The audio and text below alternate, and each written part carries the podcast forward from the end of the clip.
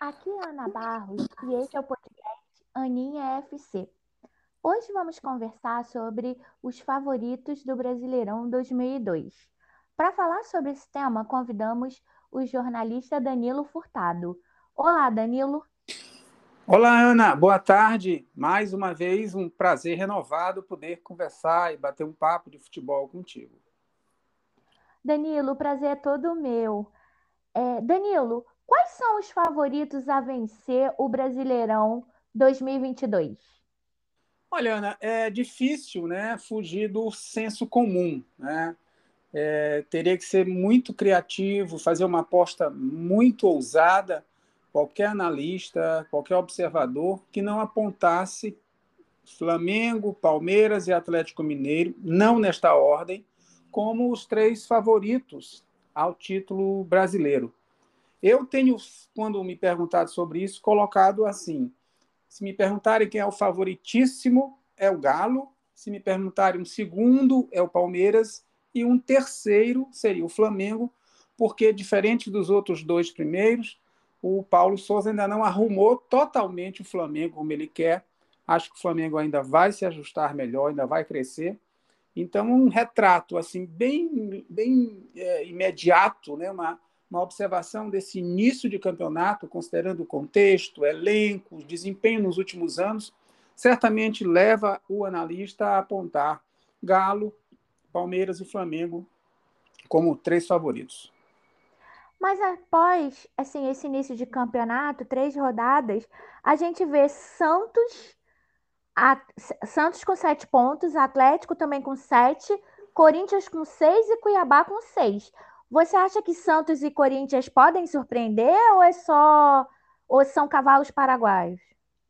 Não, eu acho que não seria nem a... não são cavalos paraguaios. Ambos Santos e Cuiabá podem fazer boas campanhas.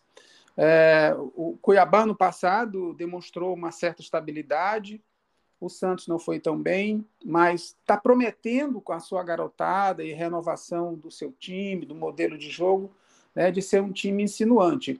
Mas eu não consideraria esses dois. Eu acho, Ana, que se a gente for é, extrapolar né, para mais de três clubes, é, temos algumas perspectivas que a gente tem que esperar que elas se confirmem. O Corinthians, né, especialmente com a entrada do Maicon, e o jogo de ontem, é, é, um time que pode se ajustar muito mais ainda, crescer bastante, tem torcida, né, tem todo um, um approach que o Corinthians traz em sua história.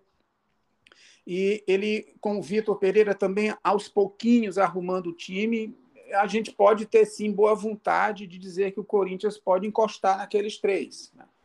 É, além deles, além do Corinthians, quem sabe o Inter cresça o bastante com o Mano, né? E possa também. Está é, abaixo do Cuiabá. É, está abaixo do Cuiabá, mas o Inter, nos últimos dois jogos, inclusive com a vitória sobre o Fluminense e a vitória de ontem, demonstra alguns aspectos de mudança. É muito cedo, mas eu acho que o Mano pode organizar um, um Inter e o Inter pode crescer. Por isso que eu acho que ele tem que ser observado. O São Paulo, eu acho que o Ceni é, vai fazer um excelente trabalho de arrumação, né, de uma renovação com uma garotada que vai ganhar maturidade, mas eu não vejo despontando. E a gente sempre tem, em alguma medida, uma expectativa que, que o Bragantino não chegue a um título, mas fustigue mais ainda e se aproxime mais ainda dos três, quatro, cinco lugares.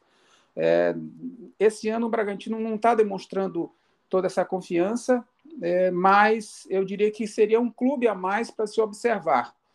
Mas, fechando a pergunta, eu concordo com o Corinthians, acho que o Inter deve ser observado e acho que Santos e Cuiabá estão em boas posições nesse momento, como outros clubes poderiam estar. Por, mais, por uma vitória, por exemplo, o time do Fluminense, que é um time instável, poderia estar mais ou menos nessa posição de 5, 6 ou 7 pontos. Portanto, é, alguns, é... alguns que colocam o Fluminense também. É, que, que eu não coloco. Eu não coloco porque o Fluminense tem um grau de instabilidade né, assim, relevante, que não é só desse ano, no passado também. É, e esse sim está precisando que Abel recupere né, aquela arrumação aquela intensidade, aquele foco do Fla-Flu final, que deu assim uma esperança muito grande de um time que começava a se arrumar com o Ganso sendo o grande articulador do time. Isso não se confirmou, portanto, eu, eu não acredito que o Fluminense consiga se estabilizar o bastante para disputar os cinco primeiros lugares. O Botafogo virou SAF e foi comprado pelo empresário americano John Textor. Teve algumas aquisições, como Patrick de Paula. Você acha que o Botafogo pode surpreender? Eu acho que pode surpreender, sim. Aliás, dá sinais de que ele pode fazer uma campanha muito superior àquelas anteriores, né? onde a, torcida sofria com rebaixamento, como com terceira, né? agora o time volta. Acho que, que há toda uma oxigenação nova no Botafogo e você tem razão de lembrar isso. Né? Uma gestão diferente, é, recursos aparecerão na hora certa para montar um elenco de qualidade. O time tem tradição, eu acho que ele tem um bom início eu acho que ele pode ser uma belíssima surpresa. Surpresa pelo seu passado recente, né? não pela glória do Botafogo. Acho que ele não vai disputar, a princípio, eu não vejo disputando a vaga de Libertadores ainda, mas acho que ele pode ser a belíssima surpresa que todos nós esperamos nesse campeonato. Temos que aguardar um pouquinho mais. Sim. Danilo, o Juca Kifuri criticou o Santos, chamando numa coluna, o Santos. O, a diretoria do Santos protestou muito, inclusive, como a coluna dele é, é no UOL, proibiu os jornalistas do UOL, não só o Juca, né, de entrarem na Vila Belmiro, e agora o Santos lidera o Campeonato Brasileiro. Você concorda? Ou achou forte que... o tom? Eu acho que, que talvez a medida tenha sido excessiva, né?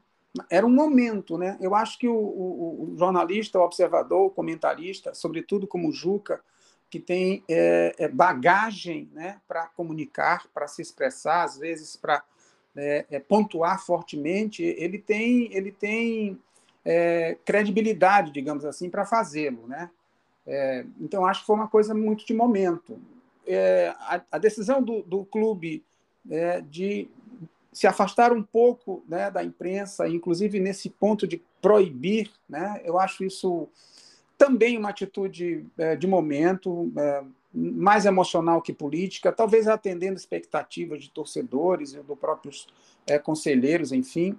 Mas eu acho que a campanha do Santos, né, que dá sinais de que poderá ser uma campanha que seu torcedor vai se orgulhar e que o time vai se reorganizar, ela pode amenizar tudo isso. Eu, eu diria que talvez o tom tenha sido um pouquinho elevado.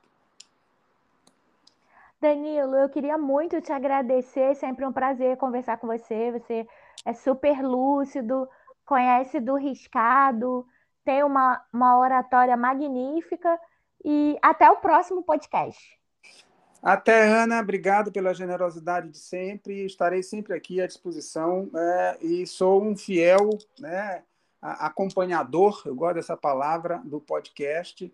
É, e vamos em frente, né? Depois de, de, um, de um jogo como o de ontem, né, da Champions, ah, o futebol nos deixa ainda muito mais excitados, né, para acompanhar, observar e poder bater papo, é, compartilhar. Eu estarei sempre à tua disposição. Muito obrigado. Obrigada, até. Até.